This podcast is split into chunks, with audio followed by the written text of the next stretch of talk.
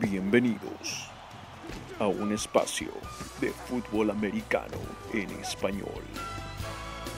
Ajusten sus oídos y colóquense el casco parlante.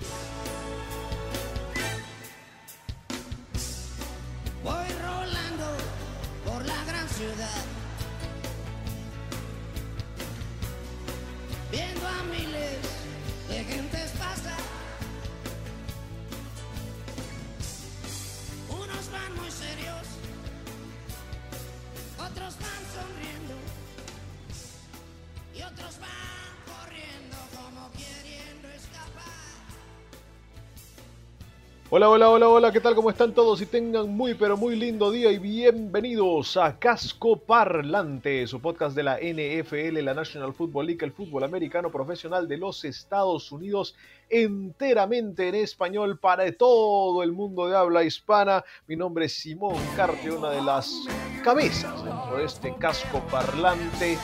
Y conmigo, el día de hoy, no todos, no todos los pilares de este hermoso programa, no todos los otros parlantistas que tenemos usualmente, pero sí, por supuesto, uno de ellos, uno de los originales, uno de los pioneros. Él es el señor David Thornberry, el pragmático, el seductor. Hola Simón, ¿cómo estás? Una semana un poquito complicada, frustrante para ser hincha de los Seahawks, para serte sincero, Simón.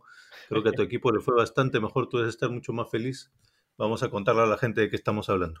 Así es, señores, porque el día de hoy hacemos resumen de la semana 13, obviamente, esto antes de que se dé el partido de martes entre los Ravens y los Cowboys. Como se darán cuenta ustedes, muchachos, tenemos una gran ausencia el día de hoy. Nuestro queridísimo Rodrigo Delgado, Rodstad de Molerot, no se encuentra con nosotros por temas técnico-táctico-estratégicos que tiene algunos otros compromisos, pero de todas maneras lo estaremos teniendo de vuelta para el programa del fin de semana. Igual estará con nosotros en espíritu, ya que nos ha mandado sus apreciaciones también de esta semana 13 de NFL. Por eso la canción de la semana, Rodstad, te la dedicamos a ti, mi querido Thornberry. ¿Cuál es la canción de la semana? Cuando Rodstad no está, o mejor, más conocida como Cuando tú no estás, del Tri. También Ahí un pequeño está. homenaje a la audiencia mexicana, dicho sea de paso. Qué lindo, qué lindo. Es que Rodstad ya, ya está sacando ya su pasaporte mexicano ya. Ya está, ya está casi ahí. Entonces está bastante, bastante adecuada la canción. Muchachos, tuvimos una semana cargadita de información, así que nos vamos a meter de lleno a lo que es el mejor, peor respeto y decepción de esta semana 13. Thornberry, mejor de la semana. Para mí, el ala cerrada de los Raiders, Darren Waller, dicho sea de paso, ese partido de los Raiders un poquito estresante. Digamos, no cumplieron con la expectativa y creo que parte de la problemática fue que no usaron a Darren Waller lo suficiente, lo usaron bastante, pero estaba totalmente dominando ese, esa secundaria de los Jets, así que creo que lo pudieron haber usado más todavía y les hubiese ido mejor. Darren Waller terminó con 200 yardas en 13 recepciones, dos touchdowns, hizo lo que quiso con la secundaria de los Jets. Es tan solo la sexta vez en la historia de la liga que un ala cerrada acumula 200 yardas o más por aire en un partido. Para mí esa performance de Darren Waller, que además en el fantasy debe haber reventado, no sé si no sé si habrá sido el mayor puntaje de algún jugador en el fantasy en lo que va de la temporada, pero para mí Darren Waller fue lo mejor de la semana. Sin dudas, porque también para los que tenían bonos de 200 yardas o más, que a veces pasa, hay algunas ligas que lo tienen, yo tenía eso en una liga, me dio al total de 45 puntos, te digo.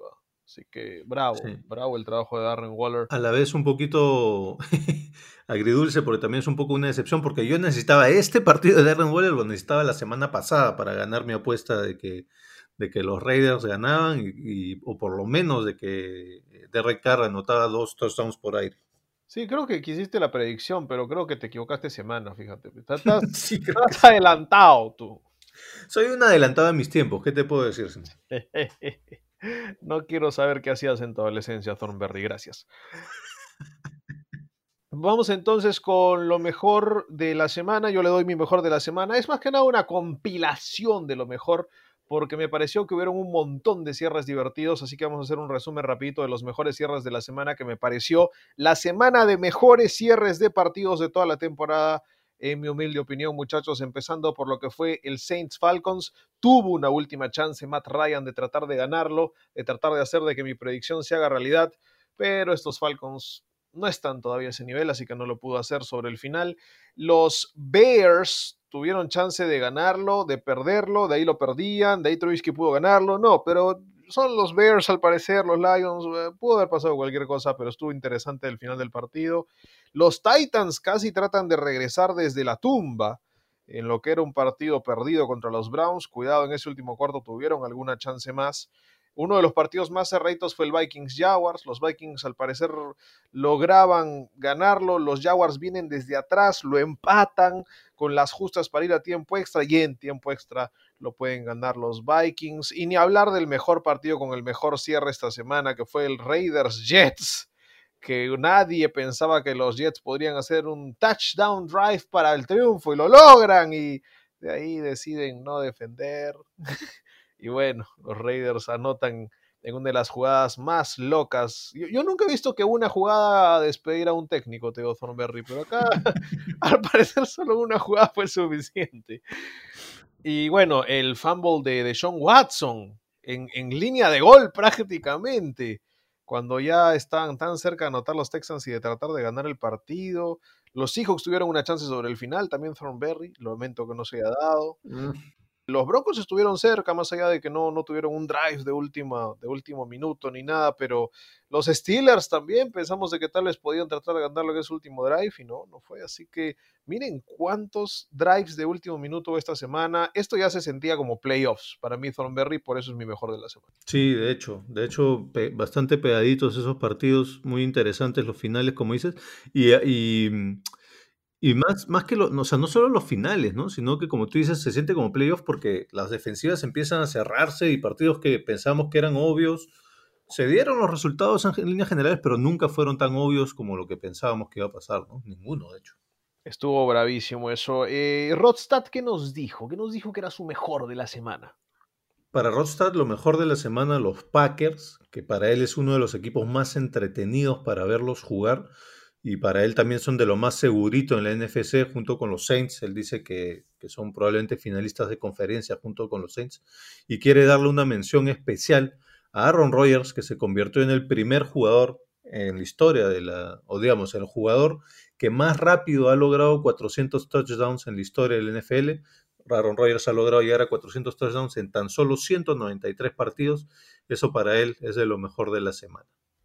Ahí está, Rodstad desde el inframundo nos envía sus Rodstats. Ah, visto, Rodstad nos envía sus Rodstats.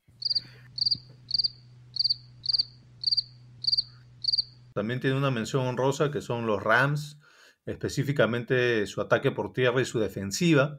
Nos da el dato que en la primera mitad solo permitieron a Kyler Murray un solo pase completo, lo cual es una marca bastante destacada. Así que esa defensiva de los Rams también lo impresionó.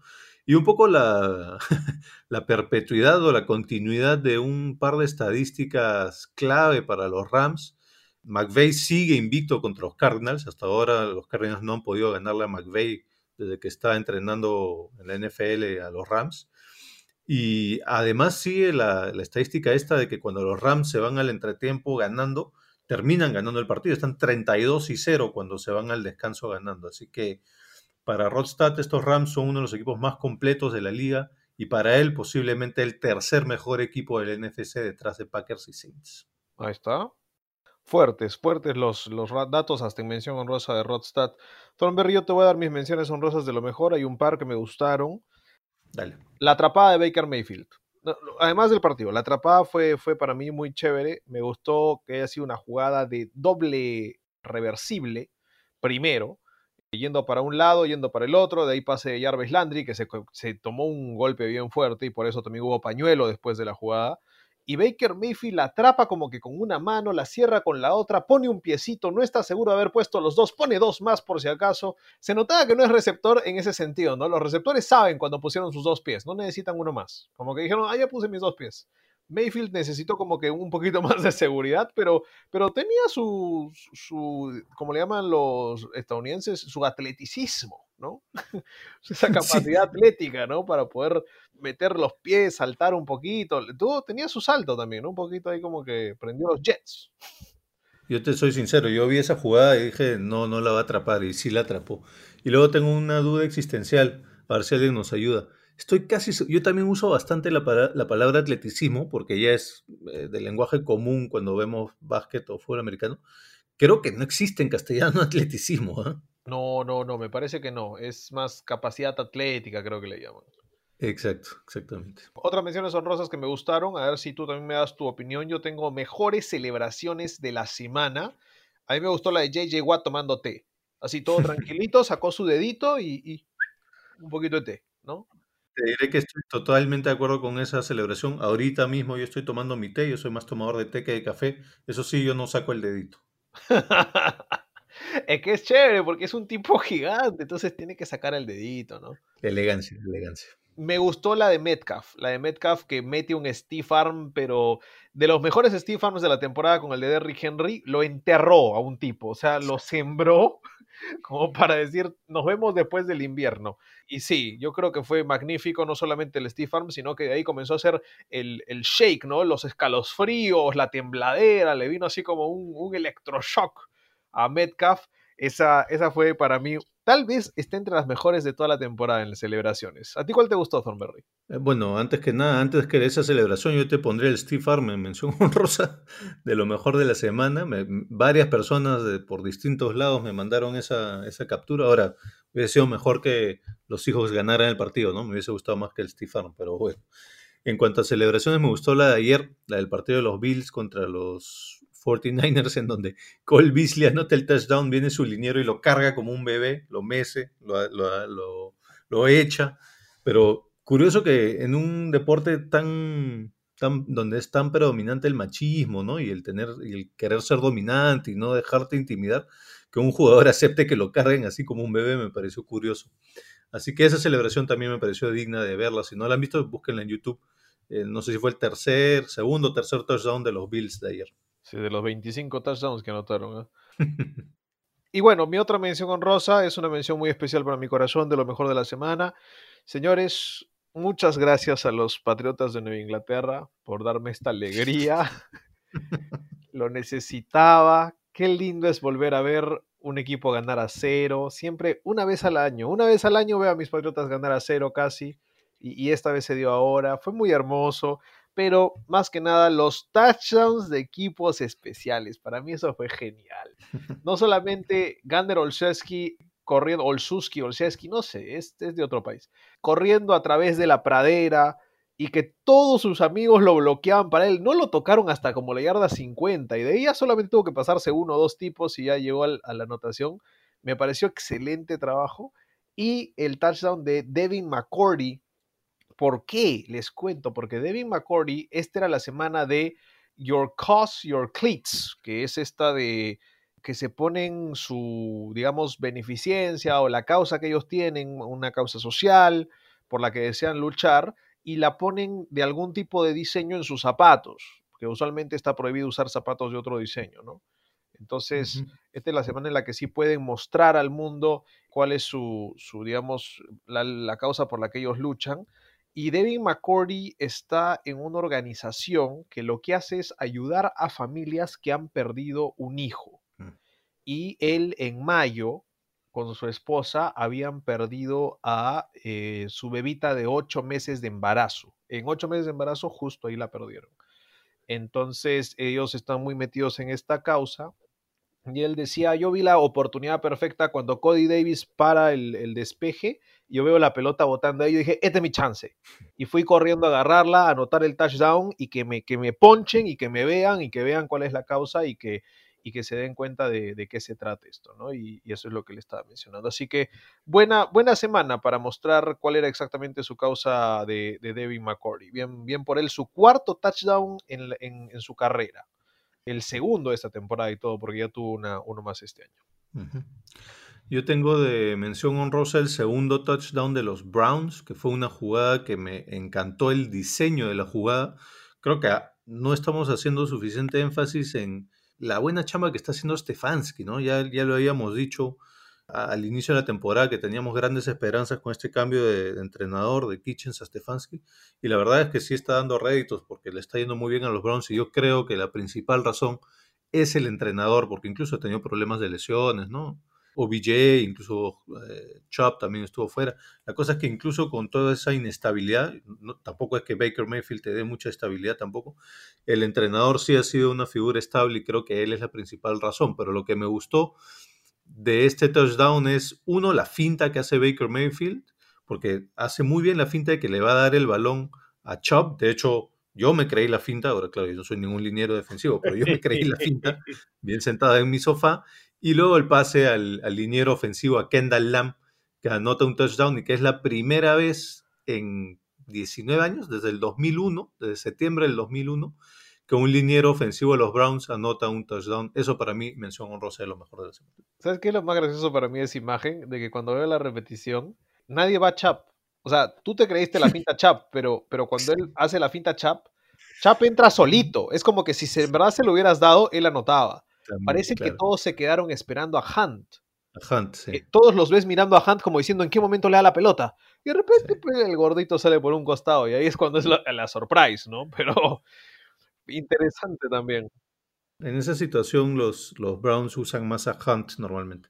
Pero muy, muy bien diseñada la jugada, porque aún sin creerse la finta de Chubb, el liniero Lam estaba solo, o sea, totalmente solo. Yo te voy a contar por qué estaba solo en lo peor de la semana, muchachos. Lo peor de la semana para mí es muy simple. No sé si David Thornberry fue contratado por los Titans para jugar esquinero, pero Coordinador, coordinador defensivo. fácil y ahí lo logra, ¿no? Porque los Titans no marcan a nadie, pero a nadie. ¡Qué bestia! Yo nunca había visto un equipo jugar tan mal en defensa prácticamente todo el partido. No podían taclear a Chap, no podían taclear a Hunt, no podían taclear ni a Mayfield en el backfield, que se sacó un par de jugadores de encima un par de veces. No pudieron atrapar ninguna de las jugadas de trampa que tuvo preparado Stefanski, ni la recepción de Mayfield, ni ese touchdown que mencionaste. No podían parar ningún pase largo a, a, Rashard Higgins. ¿Qué? No podían parar a Rashard Higgins, pero ni de broma. Era terrible. Los Titans no podían parar a nadie y yo no sé qué pasó. En verdad, en defensa particularmente a mí me sorprendió este equipo de los Titans que pensé que había mejorado, que trajeron a un jugador de los, de los Chargers, no me acuerdo su nombre en ese momento, me parece que es King, que lo trajeron de esquinero en el trade deadline. Y en verdad pensé que podrían mejorar, sí había algunas ausencias, Javon Brown se fue por lesión, estuvo en, en, en IR tres semanas, pero no sé, honestamente esta defensa es la misma que le permitió 30 puntos a los Jaguars, es la misma que ahora le permite mil puntos a los, a los Browns. Yo estoy viendo los números de cuántos puntos por partido permiten y es espeluznante. Los Titans nos encantan ofensivamente, ¿verdad, Thornberry? Estamos todos de acuerdo. Sí. Pero esta defensa es de terror. Mike Brable, creo que te olvidaste de, de, de creo, la, la base de lo que eran los Titans el año pasado, que era de las defensas más agresivas de toda la liga. Y bueno, para mí eso es Thornberry. ¿Cuál es tu peor de la semana?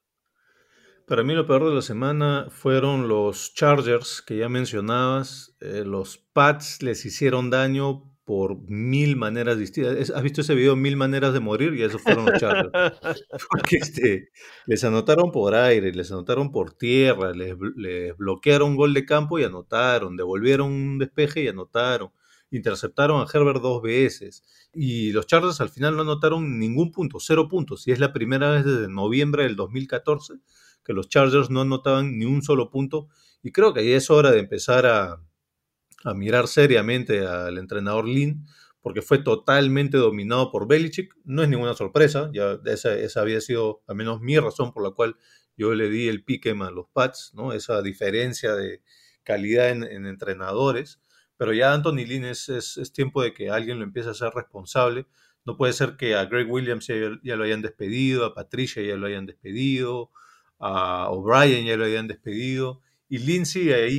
A Quinn también, ¿no? Sí. A Quinn también, sí, tienes razón. Sí, sí. Herbert es una joya, no lo puedes desperdiciar con un comando técnico, con un head coach como Lin. Vas a tener que desarrollar. Entonces tienes que empezar a pensar seriamente en eso. Estaba leyendo las noticias ayer y hoy. No, hay, no, no van a tomar ninguna decisión, han dicho los Chargers, en cuanto a Lin hasta el final de la temporada. Mm. Eh, ojo con esa situación. Para mí los Chargers fueron lo peor de la semana. No, que es las noticias que me das. Y bueno, son los Chargers. Y es que cuando te dominan así, específicamente en equipos especiales, eh, esa es la escuadra en donde tú ves el trabajo del comando técnico. ¿no? Si tienes que elegir una escuadra para ver trabajo de comando técnico, equipos especiales. Obviamente también tiene que ver con esfuerzo de los jugadores. Pero ahí es donde tú te das cuenta, ¿no? Entonces, Anthony Lynn ya creo que ya, ya pasó su momento en los Chargers y estuvo bueno. De acuerdo, muy de acuerdo. ¿Qué nos dejaba Rodstad? ¿Qué nos decía para él lo peor de la semana? Bueno, Rodstad estaba muy disgustado con los Seahawks. De hecho, yo también voy a hablar de ellos porque son mi gran decepción, porque bueno, yo soy hincha de ellos, obviamente. Pero el Rodstad lo que nos dice es que empezaron el año ganando cinco partidos seguidos y desde entonces están en 50% de victorias, están empate, digamos, en victorias y, y derrotas. En este partido ya le ceden la punta a los Rams, lo cual puede ser un problema cuando vengan los playoffs. Y el tema Wilson, ¿no? El tema Russell Wilson yo ya lo había tenido en, decepción de la semana, dos semanas seguidas, pero creo que con la actuación de, del domingo ya lapida su, su candidatura al MVP, lamentablemente. Yo sí quería, tenía muchas ganas de verlo MVP, pero creo que ya no, ya no va a poder llegar a, a ser MVP y nada, termina diciendo Rodstad que los Seahawks vienen de perder los tres de los últimos cinco partidos y que en este partido anotaron la menor cantidad de puntos en toda su temporada. Yo agrego ese dato. Es la menor cantidad de puntos de los Seahawks desde noviembre del 2017, si mal no recuerdo, en un partido contra los Rams en casa también. A su madre. Diciembre, diciembre del 2017. También creo que le dio la yapa de lo peor a los Steelers, dijo por ahí, pero no, su mención honrosa no fue ninguno de estos equipos grandes, digamos. ¿Cuál fue su mención honrosa?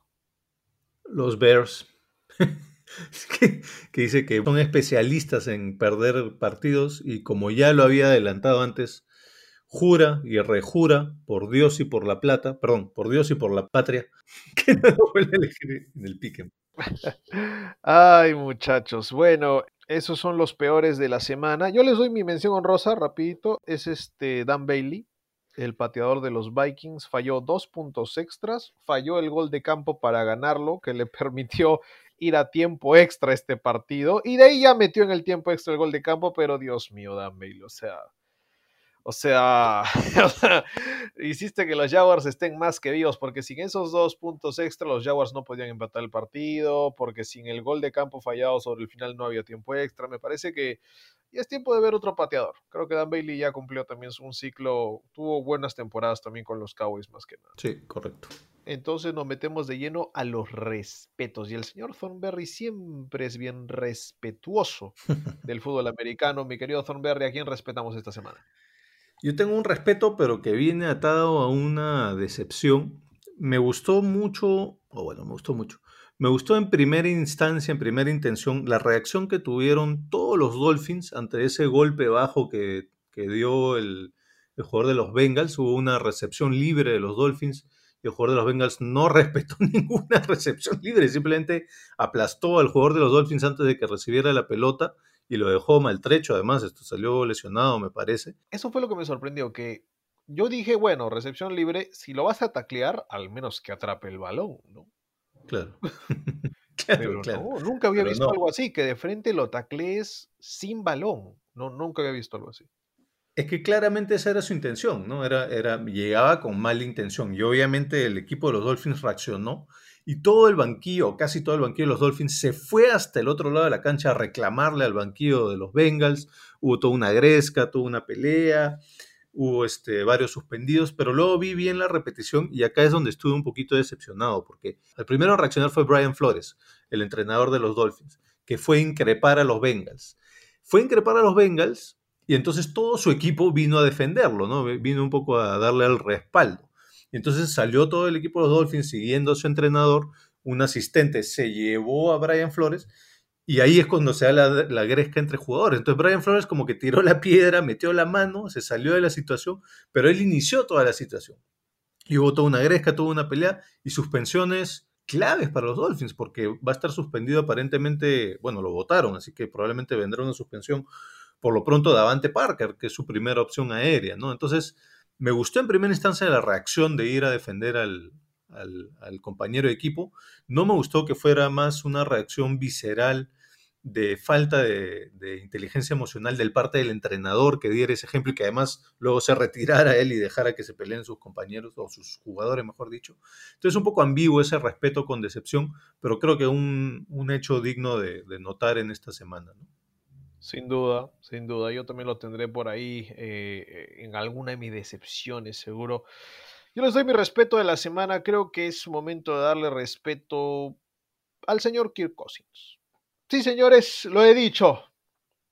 Le voy a dar respeto al capitán Kirk, a Kirk Cousins, porque me parece que está empezando a cimentar cuál es su identidad como coreback en esta liga. Es el de las locuras del cuarto cuarto.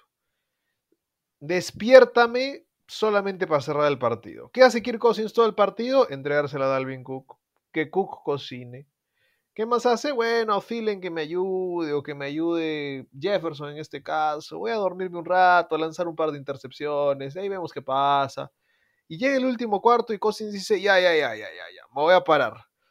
Y pase, pase, pase, pase y en 28 segundos está en el otro lado y pueden ganar el partido. Y ya lo hizo la semana pasada, cuando tuvieron que hacerlo, les dije con, por, la, por el error eh, que tuvo Chad Beebe contra los Panthers y de ahí Cousins, bueno, se le entrega a Chad Beebe en el otro lado para poder anotar el touchdown y ganar el partido sobre el final.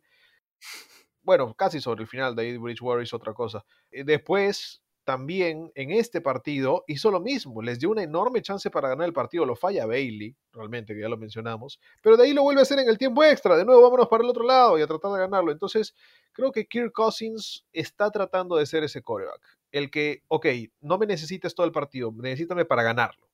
Lo está haciendo con equipos de no tan alto calibre, pero vamos a ver. Tal vez esa es su identidad, tal vez eso es lo que él quiere ser. Quiere ser el nuevo comeback kit, tal vez, ¿no? Acabas de decir que Kirk Cousins empieza dormido los partidos y luego termina ganándolos. Es los que gana. Hay otros que simplemente deciden no presentarse en ningún momento del partido. Pero sí, sí me parece que es, es su identidad. Eh, eh, juega mejor siempre al final, en mi opinión. Aun, aun, cuando los pierde, porque hay un partido, creo que con los Falcons al comienzo de la temporada, que lo perdió por mil puntos. Igual en el garbage time, en el tiempo que ya no servía, creo que lanzó como dos touchdowns, casi, un casi tres. Entonces, fácil solamente juega bien los últimos cuartos. bueno, eso de empezar el, el partido dormido e ir carburando con el pasar de los minutos me recuerda mucho a alguien. Eh, me atrevería a decir entonces que Simón Carpio es el Kirk Cousins del podcast de las mañanas. ¡Ah! ¿Cómo estamos? Ah, solo porque uno tarda en despertarse. Bueno, ya. Pues. Bueno, dame a Justin Jefferson porque Justin Jefferson está haciendo que yo gane mi fantasy. Así que gracias. ¿Qué nos dijo Rod? ¿Qué nos dijo Rod para dar respeto esta semana? Bueno, los Browns, sus Browns, este, Rostad dice hay que darle respeto a mis Browns y pregunta si es que ahora sí crees en ellos, Simón. ¿Ahora sí crees en sus Browns? Déjame acercar el micrófono. No.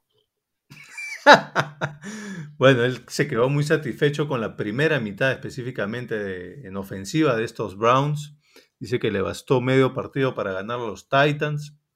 Le gustó mucho lo que vio del juego aéreo de Baker Mayfield. Dice que estuvo muy fino.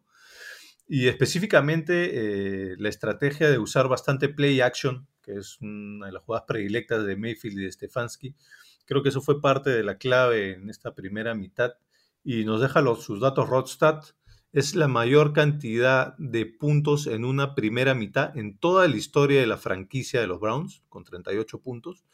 Y además acá el otro dato, bueno, que está atado al hecho de que en defensiva pudieron frenar, digamos, a Derrick Henry. Derrick Henry perdió un fumble y es la primera vez en 375 jugadas que pierde un fumble. Ese es el dato Rodstat, su respeto a los Browns. Y nada, vuelve a hacer hincapié en el tema de Mayfield con cuatro pases de touchdown solo en la primera mitad, lo cual empata un récord de franquicia que había sido logrado por Otto Graham antes que él. Eso es un poco el respeto de, de los Browns por parte de Rodstad.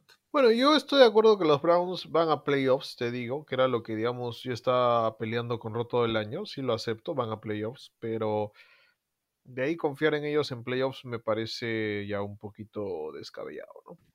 Sí, yo, bueno, yo también los tenía en playoffs. Yo todavía no confío tanto en ellos, pero un poco regreso a lo que dije hace un rato, que es Stefanski, ¿no? Stefanski poco a poco me está haciendo creer en ellos, pero específicamente en quien no creo aún, eso sí, es en Baker Mayfield, ¿no? Para mí Baker Mayfield probablemente no es la solución a largo plazo de los Browns. Vamos a ver, vamos a ver. Me gustaría que se enfrente con esa, con esa verdadera peligrosidad a una defensa un poquito más adecuada, porque creo que los Titans están ya entre las peores defensas de la liga y no he visto que lo haga contra una defensa buena, de verdad, una defensa de playoffs. Vamos a ver. Mis respetos de mención honrosa, muchachos. Mención honrosa para mí, para el señor Alex Smith. Hay que ser sincero, yo me asusté. Yo, yo estaba viendo las imágenes del partido de Washington contra, contra los Steelers y de repente veo sangre en la pierna de un jugador y dije, no, no me digas, no. Y de repente ponchan al jugador y digo, Alex Smith, ¿por qué? No, ¿por qué se te fue la pierna? No.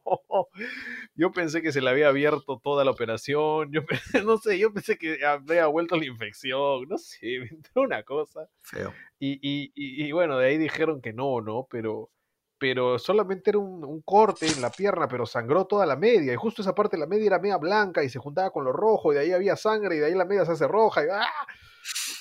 Así que sí, de todas maneras, creo quiero darle respeto a Alex Smith porque creo que sí tiene grandes chances, si no es que ya lo ganó el premio de Comeback Player of the Year. Yo en un momento dudaba de esto, pero la, la, tranquilidad con la que afrontó un corte en la pierna parece que ya se le hubiera pasado toda la vida, ¿no? Como que, ah, bueno, me corté la piernita, me la puedes envolver, por favor. La otra ya está envuelta, ya para poder entrar al partido. En verdad, impresionante lo de Alex Smith, la calma con la que, o sea, si yo soy parte de su familia, yo veo que le pasó cualquier cosa en cualquiera de sus piernas, yo le comienzo a llamar y decir, Alex, sal del partido, ahora, ahora. Sí, yo estoy de acuerdo contigo. Yo también vi esa imagen y efectivamente, ¿no? Lo primero que piensas es, esa es la pierna y obviamente el comentarista sabe que todos estamos pensando eso. Entonces lo primero que hace es decir, no, tranquilos, esa no es la pierna. Pero efectivamente él estaba más tranquilo que todos nosotros viéndolo jugar y solo te agrego un, un, componente más a ese respeto para Alex Smith.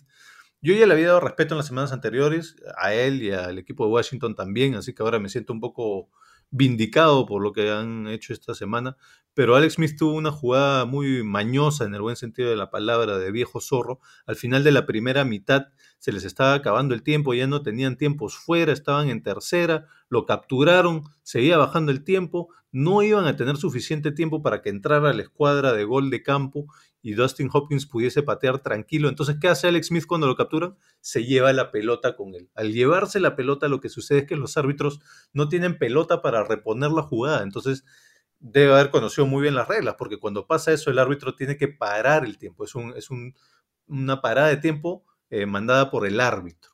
Entonces, hasta que agarren una pelota y puedan ponerla en donde iba. Entonces, con esa jugadita, Alex Smith logró que se parara el reloj y que Dustin Hopkins tuviese un, un gol de campo más tranquilo, con reloj parado prácticamente, que logró anotar además y que al final ayudó a que ganaran el equipo de Washington a los Steelers, ¿no? Eso para mí también es un componente más de ese respeto de esta semana para Alex Smith y creo que sí ya definitivamente se lleva el Comeback Player of the Year. No, es que hizo sus pininos de recogebolas en Matute. Usted sabe cómo esconder la pelota del toque. El Estadio Nacional, cuando, cuando, está ganando por uno. Bien bravo, bien bravo ahí Alex Smith. ¿Tenía Rodstad un respeto honoro, honoroso, honrado? Honroso. Sí, bueno, sí claro, por supuesto. como quieras.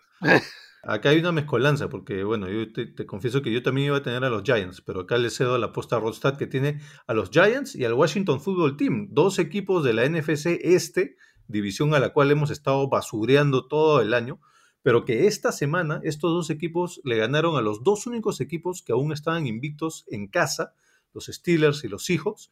Bueno, ese invicto ya lo mataron los Giants y los Football Team.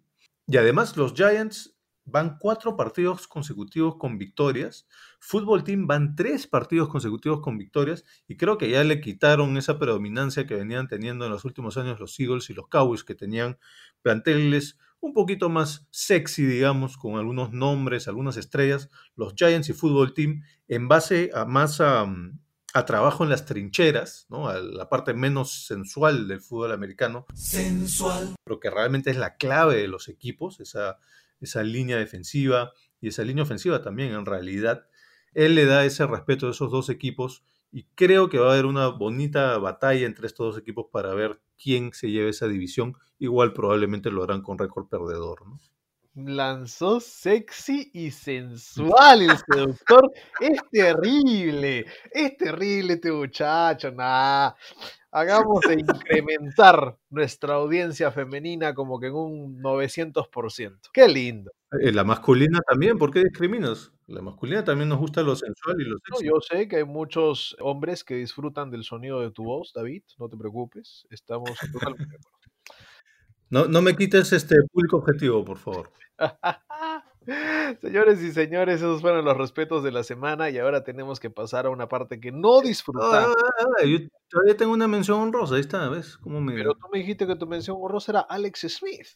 No, agregué a tu mención honrosa. Yo tengo mi propia mención honrosa. Lo siento, lo siento a todos los fanáticos del seductor, hombres y mujeres. Por favor, escuchen a David Thornberry. Mi mención honrosa de respeto es la defensiva de los Denver Broncos, específicamente en la primera mitad. Esta fue la.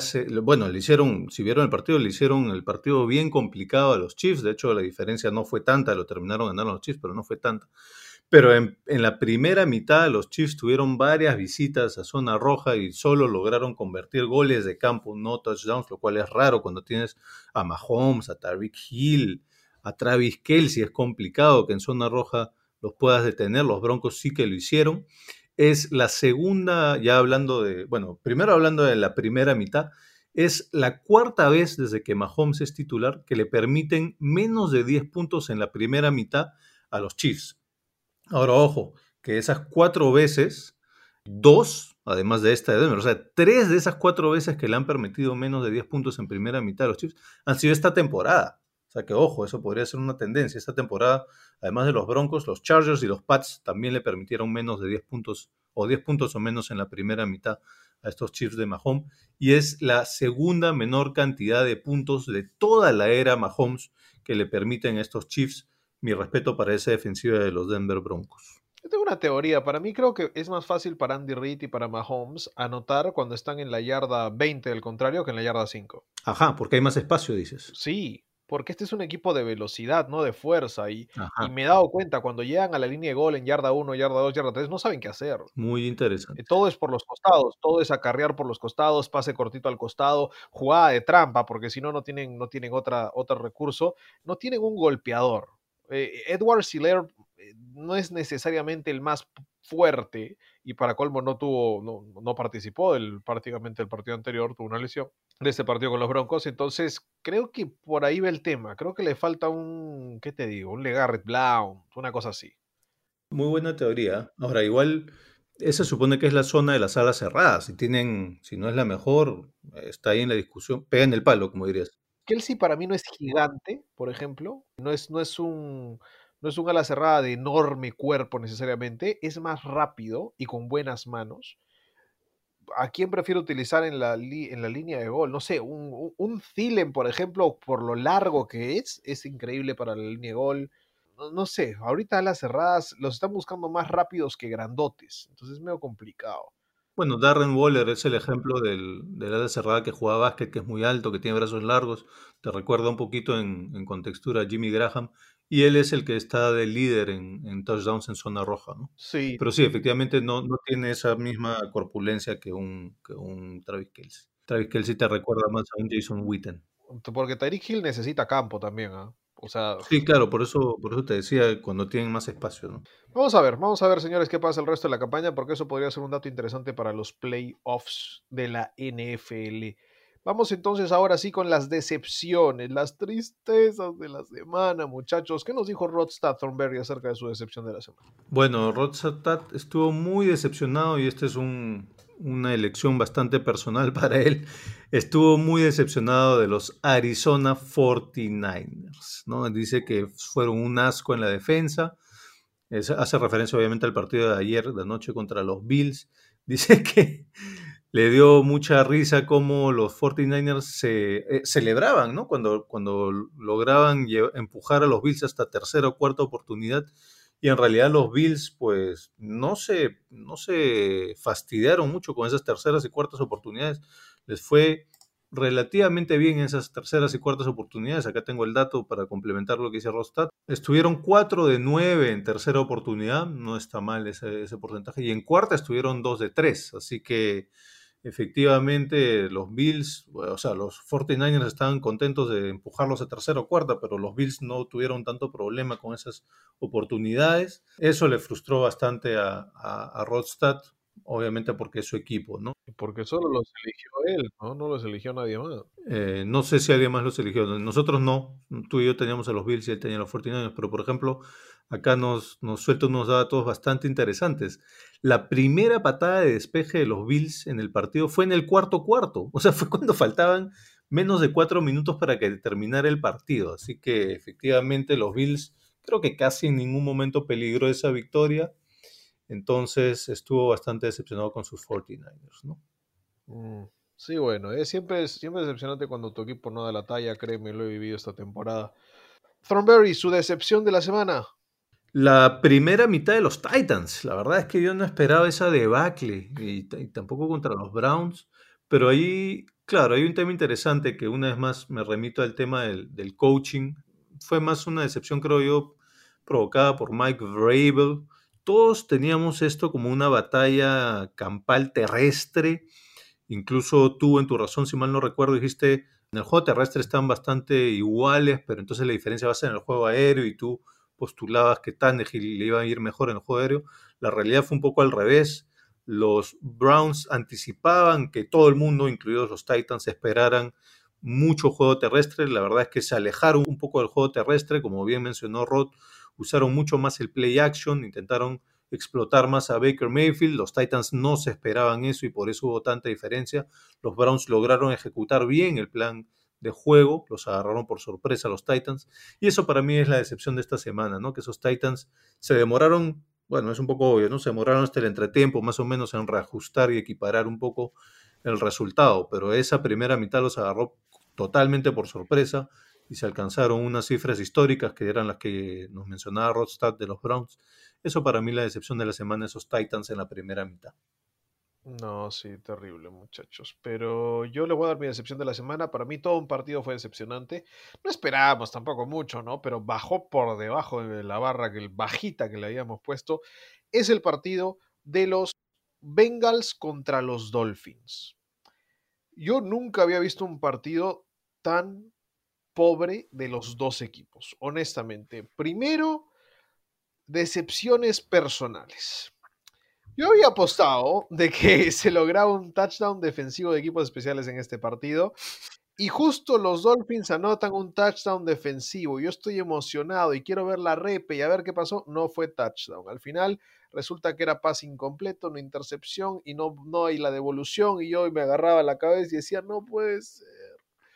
Pero bueno, de ahí los Dolphins, en su magnánima imaginación y creatividad en línea de gol, hacen una jugada locaza, ponen a toda la gente para los costados, solamente el que saque el centro y otro liniero creo que estaban ahí adelante. Y el coreba, ¿quién era? El Panther Matt Hack, Matt Hack, llámalo como quieras.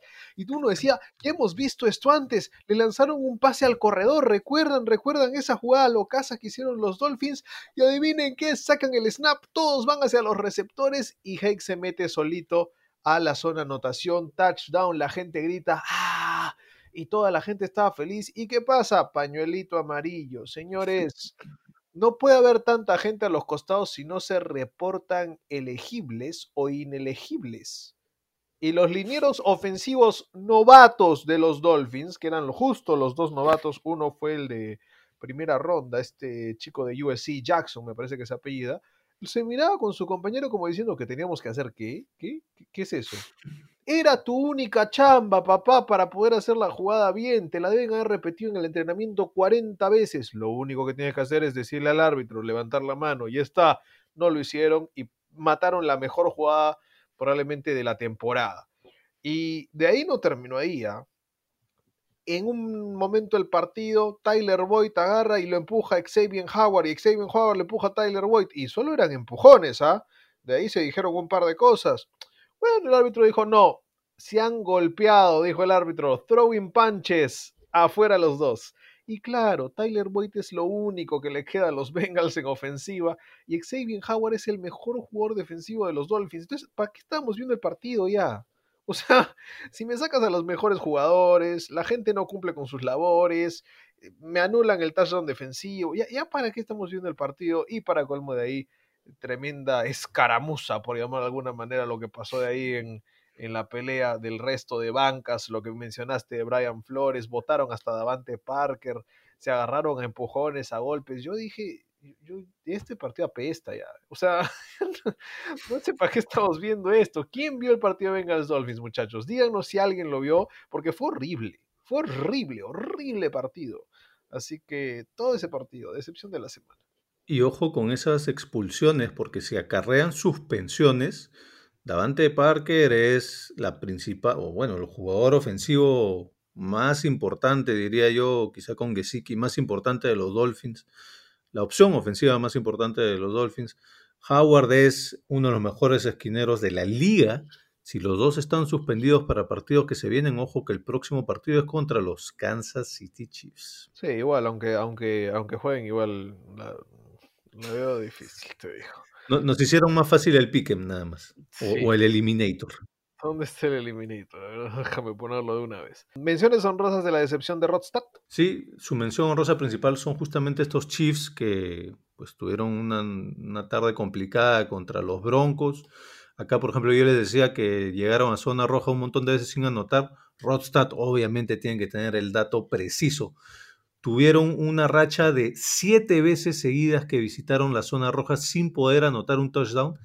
Esa es la mayor sequía de la NFL esta temporada. De la NFL, ¿ah? no del equipo. De todos los equipos, llegar siete veces a zona roja sin anotar un touchdown es la mayor sequía de esta temporada. Ese es el dato de Rodstad, de su decepción de los Chiefs. Él está muy preocupado por la defensiva de los Chiefs. Bueno, eso era algo que más o menos ya todos sabíamos, especialmente la terrestre, ¿no? Si le quieres hacer daño a los Chiefs, tienes que establecer el juego terrestre, en teoría. Y cree además que la ofensiva que generalmente servía para cubrir esos errores defensivos, pues está quedando un poquito sin gasolina. Y nos suelta acá, los Chiefs, es la mención rosa de la decepción de Rodstad, pero nos suelta un dato positivo. El dato Rodstad acá es que Kelsey llegó a mil yardas en recepciones esta temporada. Es la quinta vez que lo logra en su carrera y es la primera vez que un ala cerrada llega a mil yardas en cinco temporadas distintas. Te digo algo, para mí la defensa de los Chiefs no tiene tanto problema. Es más, me gustó cómo jugó contra los Broncos y creo que tuvo la gran virtud de lo que ya habíamos mencionado o que yo había mencionado el, el episodio anterior. Es una defensa oportunista. Hay diferentes defensas. La de los Chiefs es oportunista y lo demostraron en las intercepciones, ¿no? En la intercepción también que, que gana el partido con, con, no sé si fue Tyrann Matthew o Sorensen, pero así es, ¿no? Para mí creo que esa es la gran virtud de los Chiefs. Los Chiefs tienen una ofensiva muy potente, que sí, parece que se apaga cuando llegan a la yarda 1, no saben qué hacer, pero pues, la defensa para mí está haciendo un gran trabajo en robar balones, ¿no? Cuidado. Uh -huh. Y la de los Chargers también me parece que fue una de sus menciones honrosas de decepción para Rod. Sí, los Chargers, que son básicamente puntos similares a los que yo te hacía cuando los tuve como lo peor. Ahora, él postula que quizá que con este partido a Herbert se le pierde la opción a rookie ofensivo del año. Yo creo que no, porque su competencia es Burrow, que ya no está. Yo tengo otra competencia. Justin. Justin. Jefferson. It's Justin. Pondremos una canción de Justin Timberlake cuando le den el premio a Justin Jefferson. Ah, felizmente. Pensé que ibas a decir Justin Bieber. Te acepto No, ese Timberlake. es, ese es- tú nomás le haces saltar ese, ese niño. yo- yo no. Sí, podría ser Justin Jefferson. Eh, Yo, yo creo que todavía me quedo con Herbert. ¿O ¿No te gusta James Robinson? James Robinson también, ¿no? Sí, pero por lo que está haciendo su equipo, que está perdido en el. O sea, es básicamente el segundo peor equipo. Bueno, los Chargers son como que el tercer o cuarto peor equipo, pero. eh, O sea, una vez más, el efecto impacto, el efecto, el efecto sorpresa que tuvo Herbert y, y lo clave de su posición, creo que eso para mí lo hace. Bueno, quizá que es más un gusto personal, ¿no? Pero para mí yo creo que sí, él debería ser hasta ahora aún el rookie ofensivo del año. Ahí está. ¿Decepciones honrosas tenía usted, señor Thornberry? No, eh, en realidad entre todas las, las cosas que ya hemos ido conversando ya las hemos nombrado. Muy bien, muchachos, así terminamos el mejor, peor, respeto, decepción de esta semana. Resumen de la semana 13 en la NFL. Rodstad eh, nos ha apoyado en espíritu, porque aunque no esté, como dice la canción, cuando tú no estás, igual, igual este, hay que hacer el programa. Muchachos, Pozo Conjunto, señor Thornberry, ¿nos ha ido bien o nos ha ido mal esta semana en las apuestas que hicimos al comienzo de año? Esta semana nos ha ido bien, ahora hay que hacer un poco la salvedad de que la semana pasada se jugó el partido de los Ravens contra los Steelers en día raro, en un miércoles. Perdieron los Ravens y eso nos hizo perder la apuesta de los Ravens. Quedamos solo con tres apuestas con vida. Una es los Buccaneers, que tuvieron bye, así que ahí todavía estamos estáticos. Pero las otras dos son los Bengals y los Bears. Le hemos apostado al under 5.5 de los Bengals. Necesitamos que los Bengals lleguen a 11 derrotas. Ya tienen 10, han perdido esta semana. Una derrotita más y ganamos esa apuesta. A los Bears le hemos apostado al under de 8.5. Necesitamos que tengan 8 derrotas. Ya tienen 7. Perdieron esta semana contra los Lions. Unita más y ganamos esa apuesta. Estamos muy cerquita de ganar las apuestas de Bengals y Bears. Quizá la próxima semana si cruzamos los dedos. Los Bucks también estamos cerca, aunque todavía nos faltan un par de partidos más que los ganen. ¿no? Tres partidos más para ser precisos. Y de nuestra apuesta Meridian de la semana que hicimos la apuesta de las combinadas de la semana 13, ¿la ganamos o la perdimos como siempre, Thornberry? Finalmente, por fin, a la tercera bala vencida, porque esta es la tercera semana que hacemos la nueva y flamante apuesta Meridian de la semana, la ganamos, Simón, por fin ganamos la apuesta Meridian de la semana. Habíamos combinado victorias de Bills, de Saints, de Packers y de Rams. Eso pagaba 3.69.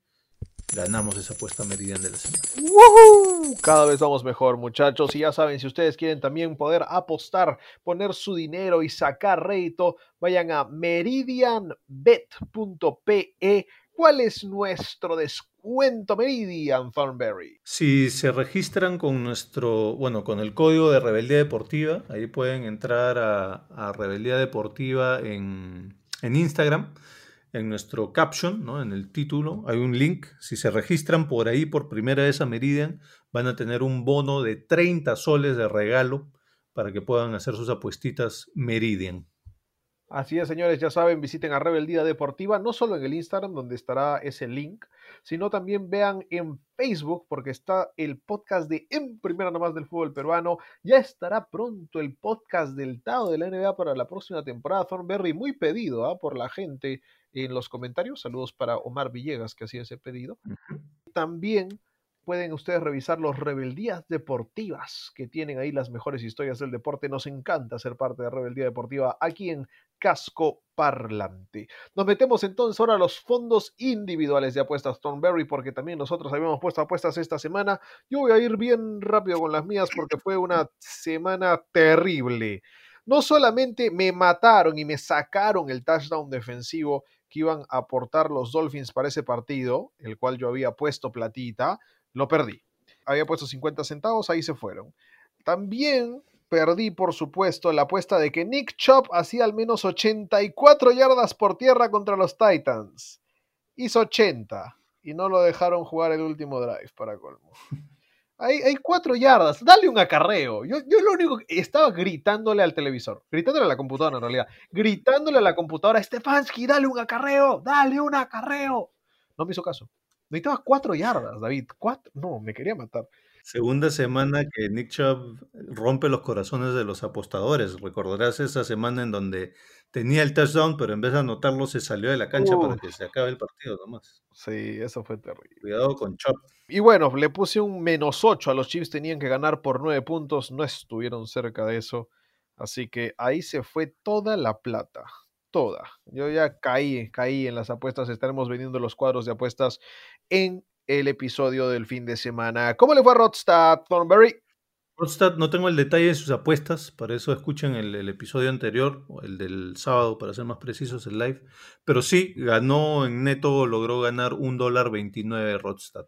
Le fue bien con esa, con esa apuesta que, que encontró escondidita en la casa de apuestas. La encontró eh, rara, ¿no? Como que un under muy alto, con, con una De muy los Seahawks. Sí, sí. Aún con el under normal probablemente hubiese, hubiese logrado, porque si mal no recuerdo creo que se anotaron menos de 30 puntos en ese partido. 17... ¿Cuánto terminó? 17-12 creo. 17-12 me parece que fue el, el marcador final. Y Thornberry, ¿usted cómo le fue con las apuestas?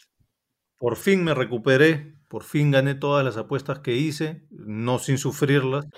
Thornberry recuperado, señores. Ya no hay maldición de Eliminator, ya gané la- la- la apue- todas las apuestas. Ahora si los malditos Seahawks pudiesen ganar un partido que tendrían que ganar, sería todo lindo. A ver, ¿qué aposté yo? Mi apuesta segura fueron los Chiefs menos 4.5, tenían que ganar por 5 puntos o más. Sí que me hicieron sufrir un poco al inicio, pero gané esa, le había apostado 3 dólares. Ganaron por 5, me parece, ¿no? Exacto. O por 6. No, por, por 6, por 6 ganaron. Sí, por 6. Sí. Entonces, este, sí, estuve, un- sí estuve preocupado, no, no estuve tranquilo. Ahí, ahí es donde te envidio con los Pats, o es- específicamente esta semana con los Pats, Simón, porque el tema no es, tú no quedas contento de que la diferencia haya sido, haya sido tanta. Tú quedas contento de que tu experiencia de ver el partido haya sido una experiencia totalmente tranquila, porque normalmente cuando tú estás viendo un partido de fútbol americano y tienes intereses de equipos, apuestas, de fantasy, de pick'em, de eliminator, estás sufriendo todo el partido, porque un partido son altibajos. Entonces hay momentos en los que dices, uy, no, no la hago, uy, sí, sí la hago. Pero acá tú estuviste totalmente tranquilo a lo largo de todo el partido.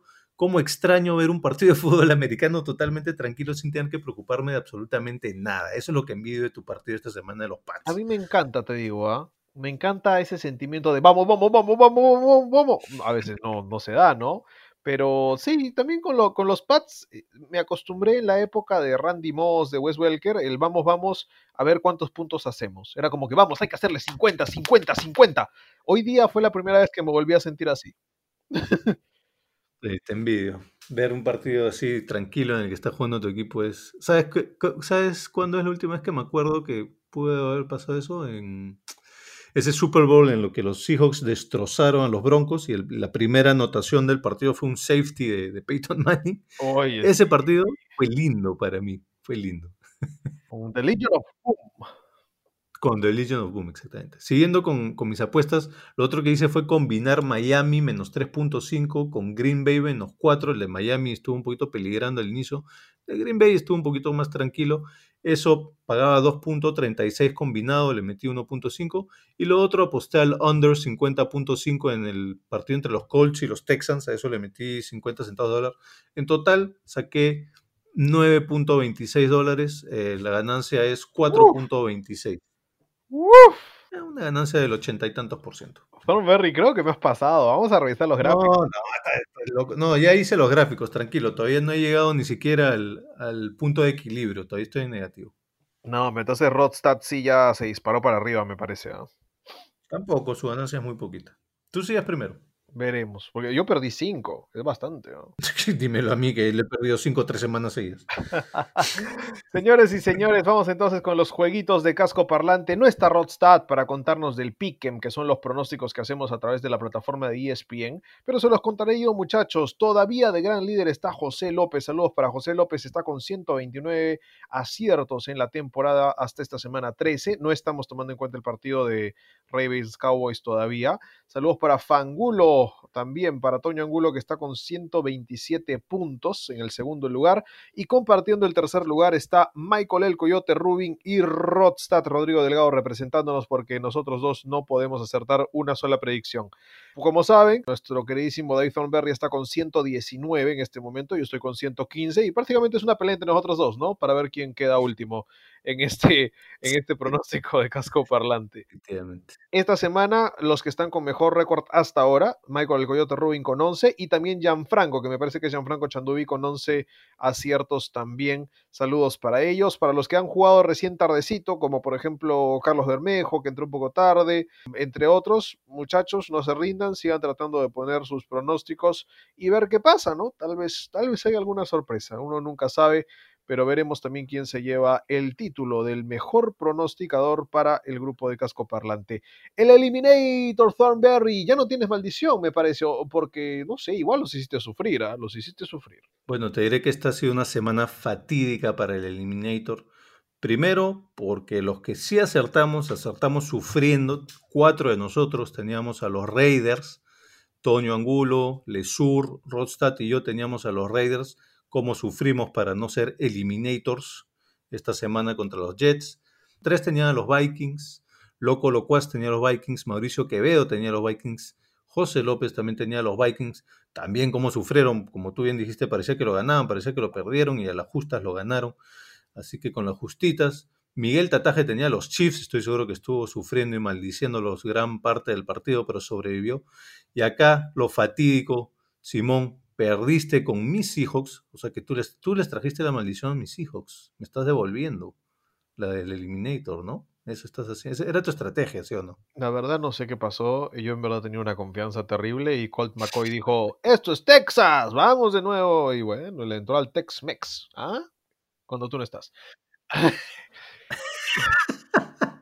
Bueno, mucho te burlabas de mi poder de Eliminator, te diré que estamos empatados en el Eliminator, tenemos la misma cantidad de errores. Si te das cuenta, yo he fallado creo tres de las últimas cuatro semanas. ¿Ah, sí? No. Sí. ¿Tanto?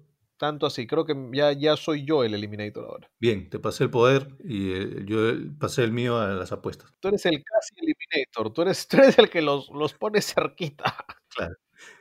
Rostad solo tiene una mejor que nosotros, pero la gran tragedia no fuiste tú, Simón, sino que Neil Barba, que estaba invicto, No, finalmente perdió el invicto con los Steelers. Con los Steelers. ni- Así que ya no tenemos a nadie totalmente invicto. Neil Barba, nuestro mejor representante, pues también perdió. Y están en la punta empatados Neil Barba con Miguel Tataje y con Loco Locuaz, con un desacierto cada uno, tienen 12 puntos. Con 11, pu- 11 puntos le siguen Toño, Lesur y Rodstad.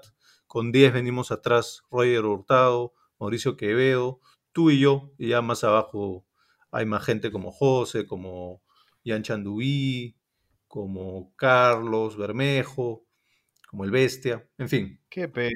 fue la semana trágica para el Eliminator. No, qué pena, más me da, me da pena lo de Nils porque queríamos de que al menos uno de nosotros en el grupo de casco parlante pueda, pueda llevarse, ¿no? Una temporada perfecta, pero bueno, no se pudo dar, no se pudo dar, así es la NFL, mucha sorpresa siempre con los favoritos sobre el final de la temporada. Y para ser sincero, creo que eh, a nivel de estrategia y de cómo se toma la decisión, creo que tú y Neil eran quienes tenían la decisión menos arriesgada, ¿no? Eran los dos equipos invictos de local, que jugaban de local, que jugaban de local contra la peor división de la liga y ambos perdieron, creo que no me imagino cuánto habrá pagado una combinada de, Washington con los Giants.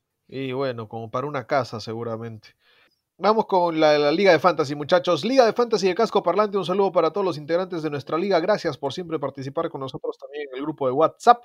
Hubieron partidos súper interesantes esta semana entre los equipos, el mío, los Tú Atao Bailando, que es el equipo aquí del romántico, el seductor. Bueno, no seductor, yo soy romántico y mítico, no sé. Tal vez, me, tal vez me voy a volver seductor para ir eliminando gente en el Eliminator. Puede ser. No te estés robando, pues, no me Ah, ya, ya. No, el otro día me dijiste que eras otra cosa, el melancólico me dijiste que eras. Ah, pe- pero eso no es, no te estoy usurpando. Eh, Eres Soy la usurpadora. Muy bien, gracias. el usurpador. El usurpador, eres el usurpador. Ya está. El romántico usurpador. Una telenovela mexicana cuando tú no estás.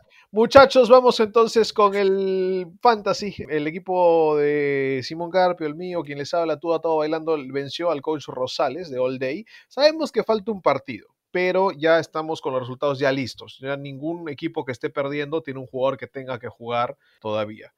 El equipo de Miguel Tataje, In Bill We Trust, perdió contra In Rush We Trust de Giancarlo Bambarén. Rebeldes con causa de Thornberry venció a New Michigan de Christian Rodríguez, que claramente ya no está jugando. Packers Girl de Liliana Ramos venció a los Rodstad Bowlers de Rodrigo Delgado. Y For the Glory de Jan Chandubi venció a Philly Special de Joaquín Dionisio. Todavía no hay cambio en los standings oficiales de la liga, pero ya sabemos que con estos resultados va a haber sin dudas un cambio. Perdieron todos los de la punta, menos quien les habla. Así que cayó Miguel Tataje a 9 y 4, Rodstad cayó a 9 y 4, el coach Rosales cayó a 8 y 5 y Thornberry y yo somos los únicos que hemos llegado a subir a 8 y 5. Yes. Así que estamos amenazando ahí a los de la punta a ver quién se queda con semana bye. Cuidado, y todavía hay pelea por el último puesto. Giancarlo Bambaré y Liliana Ramos están peleando por un sexto lugar importante para los playoffs de la parte de arriba. También hay playoffs de consolación. Pero Jan Chandubi todavía tiene una chance también. Ojo, cuidado. Y en esta semana 14, ¿quiénes se enfrentan por esas chances? Yo estaré enfrentándome a Liliana Ramos. Rodstad irá contra Joaquín Dionisio asumo que ganará Jan Chandubi contra Cristian Rodríguez, ¿no? Y el coach Santiago Rosales estará yendo contra Giancarlo Bambarén, Miguel Tataje contra David Thornberry, ese es el... Ya fue, ya, ya fue, ya fue. Vamos a ver, ¿ah? porque son dos equipos muy fuertes los dos, muy fuertes. Tienen, les cuento, Thornberry tiene a Camara y a Cook y a Gibson. O sea, Eh, Gibson se lesionó, no sé, no sé si es de gravedad, pero ayer se lesionó, salió del partido al inicio. vamos a ver, vamos a ver, porque al menos tienes dos de los mejores tres corredores del Fantasy ahorita. ¿ah? Justo ahora estaba viendo, tengo dos de los mejores tres corredores y tenía, hasta que votaron a Will Fuller, dos de los mejores seis receptores también. Un gran trabajo. Un gran trabajo de draft. Honestamente, todos, de draft, scouting, es, todos de draft. es el scouting, es el scouting. Buen trabajo de, David Thornberry entonces. Bueno, veremos quién se lleva y la mayor cantidad de puntos esta semana, quién la hizo hasta ahora, porque todavía hay algunos equipos que ganaron y que además tienen jugador que les falta jugar.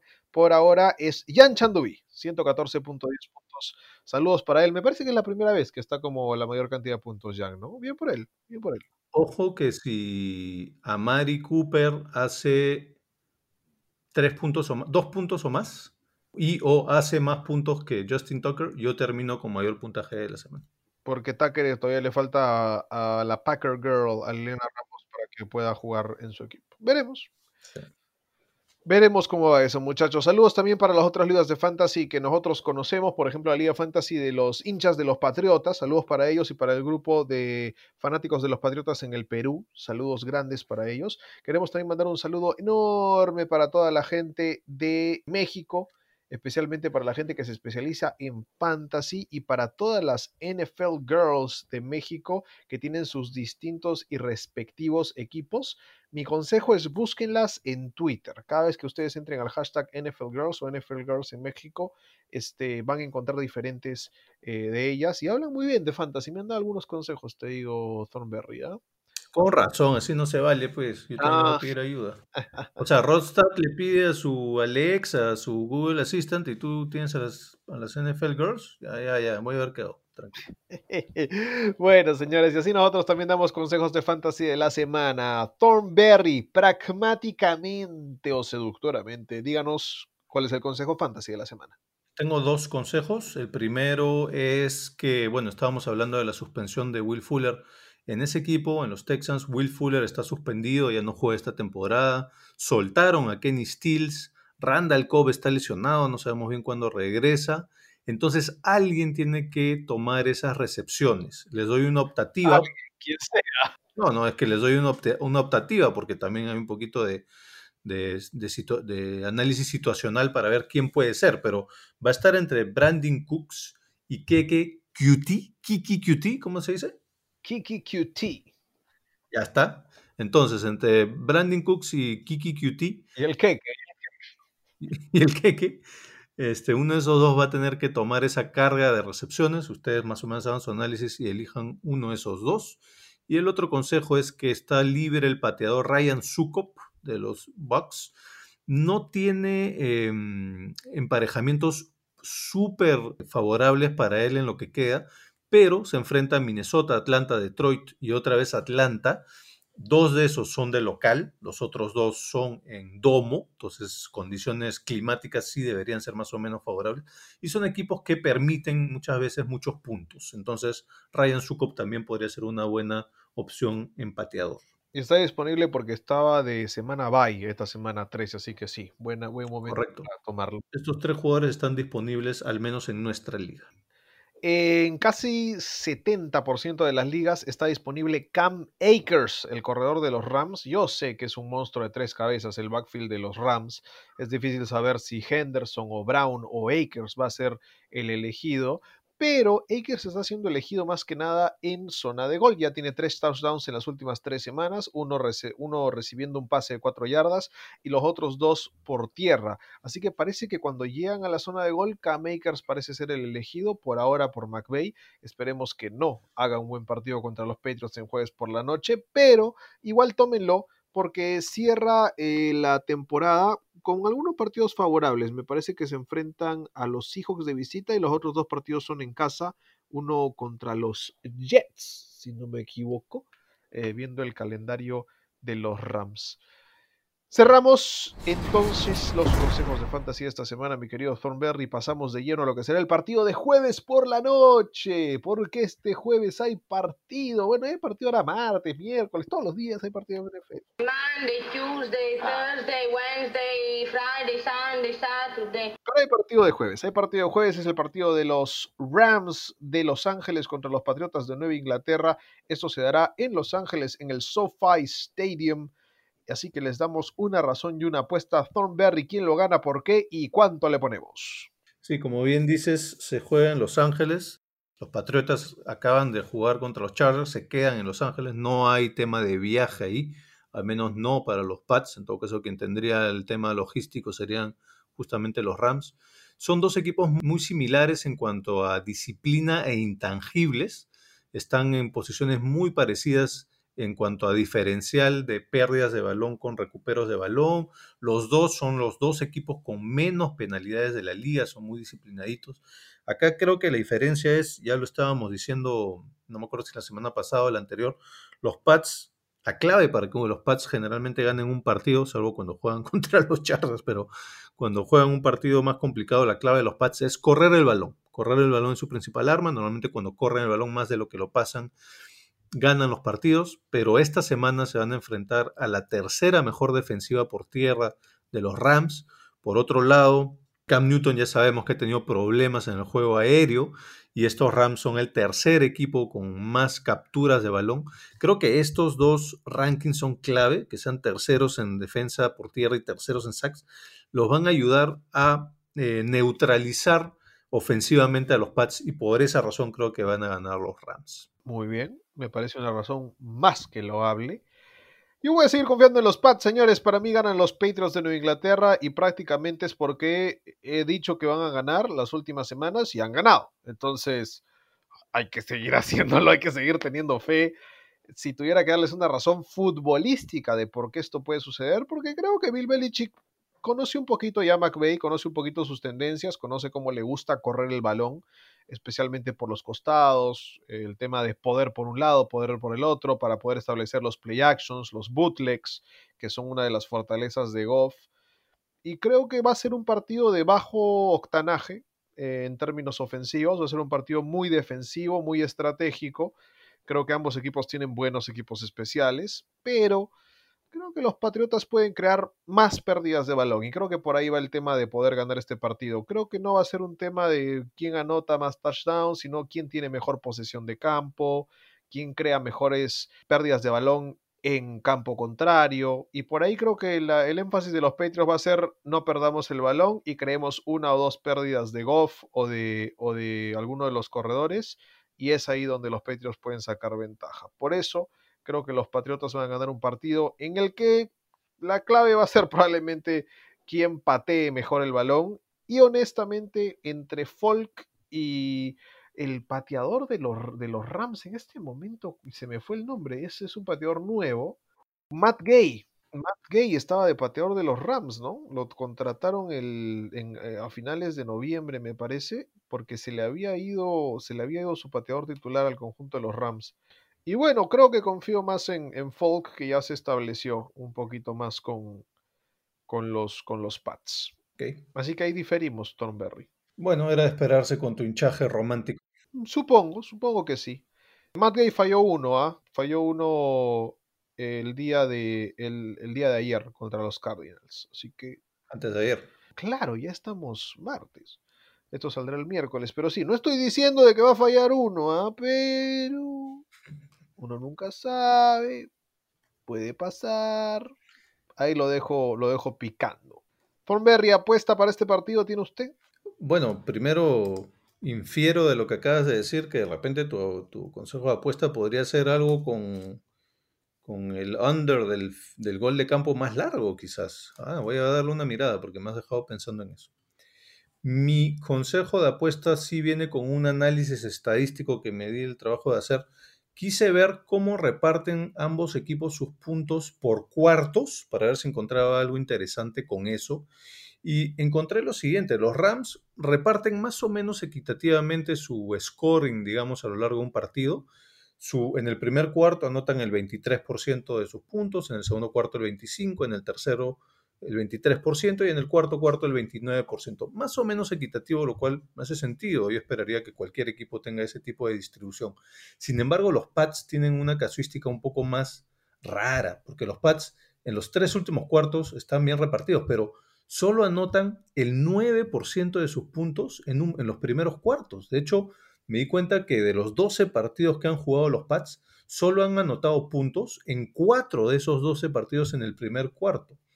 Por eso me voy a mandar con una puestita de que los Rams ganan el primer cuarto y eso paga 1.88. Ahí está.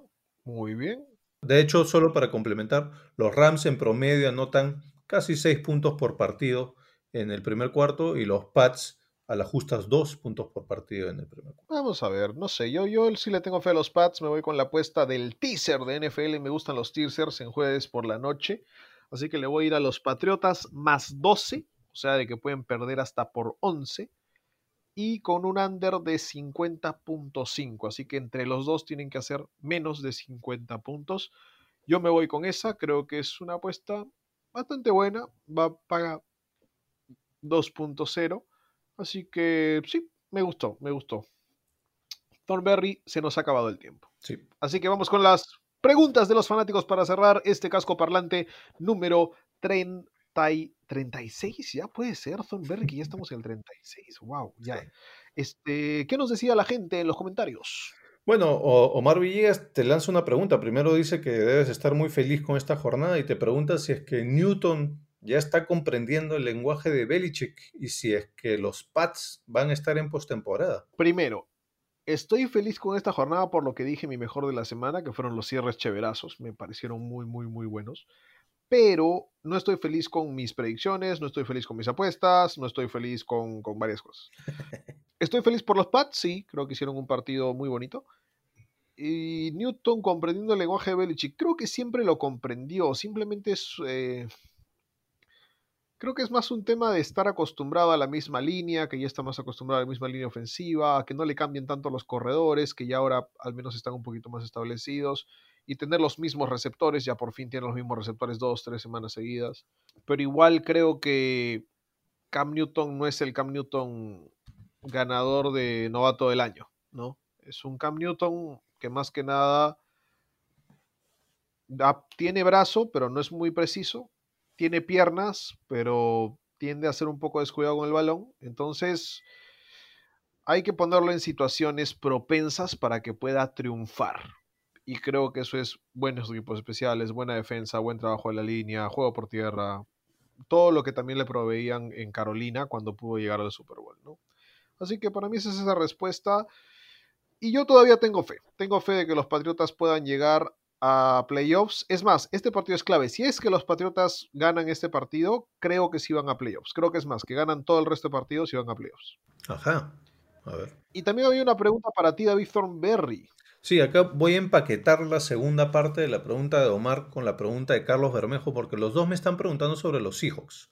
Omar pregunta si es que luego de la sorpresiva derrota de ayer se le restan méritos y sobre todo posibilidades para que los Seahawks lleguen a la final de su conferencia. Y Carlos, que también estaba hablando de los Seahawks acá, pregunta, ¿quién tiene la mayor parte de la culpa? Porque algunos hablan de Wilson, otro de la secundaria, otro de la defensiva en general. ¿Qué opinamos nosotros? Y además, Carlos dice que tiene clarísimo que ni Saints ni Packers hubiesen perdido contra los Giants. Bueno, yo nunca tuve a los Seahawks en final de conferencia, la verdad. Ese, ese eras tú, Simón. Tú los tenías en, en, Super Bowl incluso. Yo no. Y los sigo teniendo, los sigo teniendo. Yo no, y te voy a decir por qué desde un inicio no los tenía. Porque hace un rato estábamos hablando de la parte sexy, de la parte sensual del fútbol americano. La más importante es el trabajo sucio. Y ahí es donde los Seahawks empezaron la temporada con serias deficiencias, específicamente en la defensa, en general en la defensa y específicamente en la línea ofensiva. A lo largo de esta temporada ha ido mejorando la defensiva. ¿Hay que darle ese crédito? Sí. Pero para responder específicamente a la pregunta de Carlos, ¿quién tiene la mayor culpa? Para mí es la línea ofensiva, porque la línea ofensiva es el trabajo sucio, el trabajo escondido que nadie ve, pero que si eso no funciona bien, ni tu juego aéreo puede explotar porque tu, tu mariscal de campo no va a estar bien protegido, aunque Russell Wilson es tan bueno que a pesar de ese problema sí ha podido desarrollar y hacer, y hacer algo bastante interesante con el juego aéreo, pero el juego terrestre también se ve mermado porque no le estás abriendo los huecos correctos o los huecos indicados a tus corredores. ¿no? Entonces, para mí el principal problema ahorita, considerando esta mejora de la defensiva, es la línea ofensiva, que es la parte que más me frustra de ver a mis Seahawks que no protejan bien a, Russell Wilson, que lo obliguen a hacer cosas raras, a salirse del plan de juego. No me da ninguna seguridad. Tú decías que estaba, estuvieron cerca y tuvieron un drive al final. En ningún momento de ese drive yo me sentía seguro de que, de que podían remontarlo porque sabía de ese punto flaco del, de la línea ofensiva, sabía que no iban a proteger bien a Russell Wilson cuando más se necesitaba, sabía que no iban a abrir bien los huecos. Dependíamos, dependemos demasiado de la magia, digamos, de Russell Wilson que sí es lindísimo de ver, pero es muy entretenido también, pero no te conduce ni al Super Bowl ni a campeonatos. Eso para mí es el principal culpable de este mal momento de los Seahawks y de por qué no llegarían a final de conferencia la línea ofensiva. Un último punto que hace Carlos Bermejo es que Tyson Hill anotó su primer pase por aire siendo QB titular desde el 2016. Dice que se ve que es, que es discípulo de Drew Brees, aunque todavía le falta todavía, pero se ve buen futuro. Yo personalmente, y lo dije el año pasado, no veo a Tyson Hill como un, mariscal de campo titular. Me gusta más, mucho más, cómo lo usan como mil oficios, como navaja suiza, haciendo un poco de todo. Creo que es mucho más disruptivo así que como mariscal de campo titular. Sí, yo estoy de acuerdo. Creo que, bueno, le ayuda mucho el reparto que tiene. Tal vez una de las mejores líneas ofensivas de la liga cuando están sanos tal vez el mejor corredor de la liga en Camara, tal vez el mejor receptor de la liga en Michael Thomas, por más de que haya regresado de sus lesiones y problemas. Y bueno, Emmanuel Sanders no es cojo tampoco y tiene una decente a la cerrada en Cook, o sea, hay, hay, hay material, no es que está jugando con, con, con sillas y mesas, ¿no?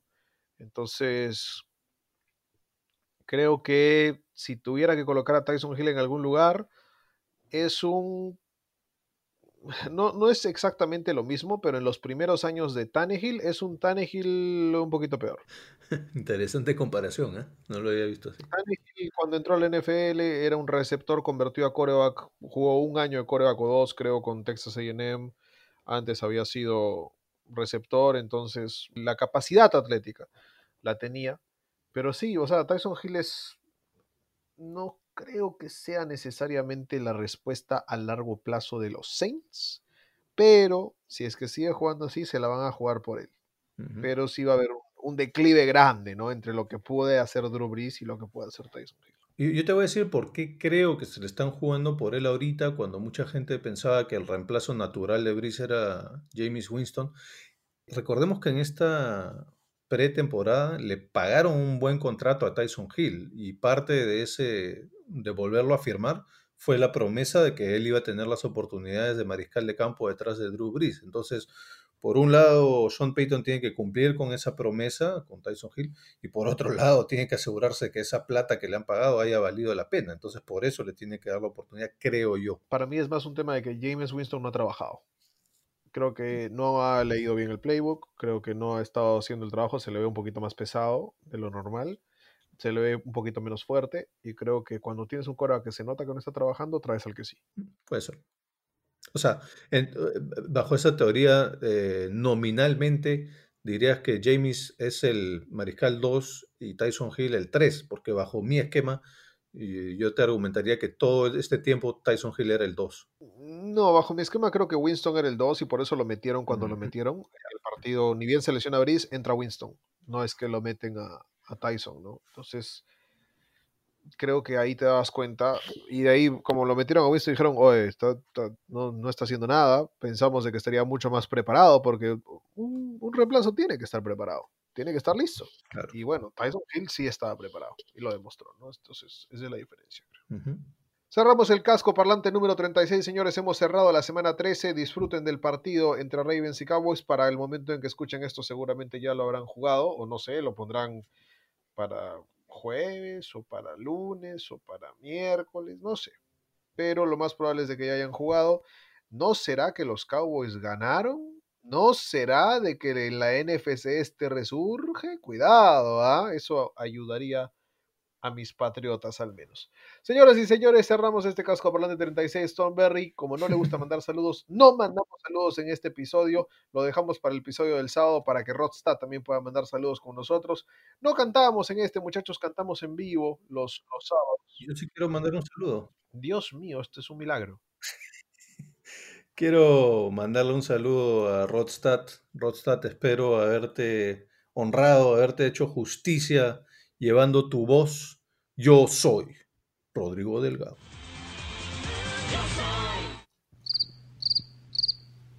Los grillos que acabamos de poner en la edición dictaminan lo que acaba de hacer el señor Thornberry. Y ya saben, muchachos, tengan una linda, linda semana llena de fútbol americano, llena de alegría. Y les daremos un fin de semana también lleno de Rodstad, porque lo hemos extrañado. Como dice la canción del Tri de México, cuando tú no estés. Adiós. Chao.